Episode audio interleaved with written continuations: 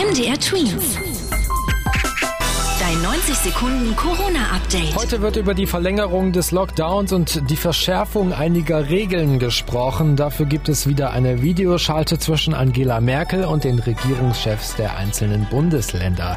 Im Vorfeld wurde da schon eine Vorlage erstellt, über die dann diskutiert werden soll. In der heißt es, dass man beim Einkaufen und in Bus und Bahn jetzt medizinische Masken tragen muss und dass die Chefs mehr Homeoffice ermöglichen sollen.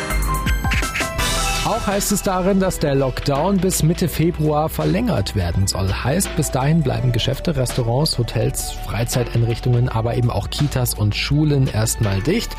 In Sachsen-Anhalt steht das übrigens jetzt schon fest. Bis Ende Februar gibt es da erstmal keinen Unterricht im Klassenzimmer.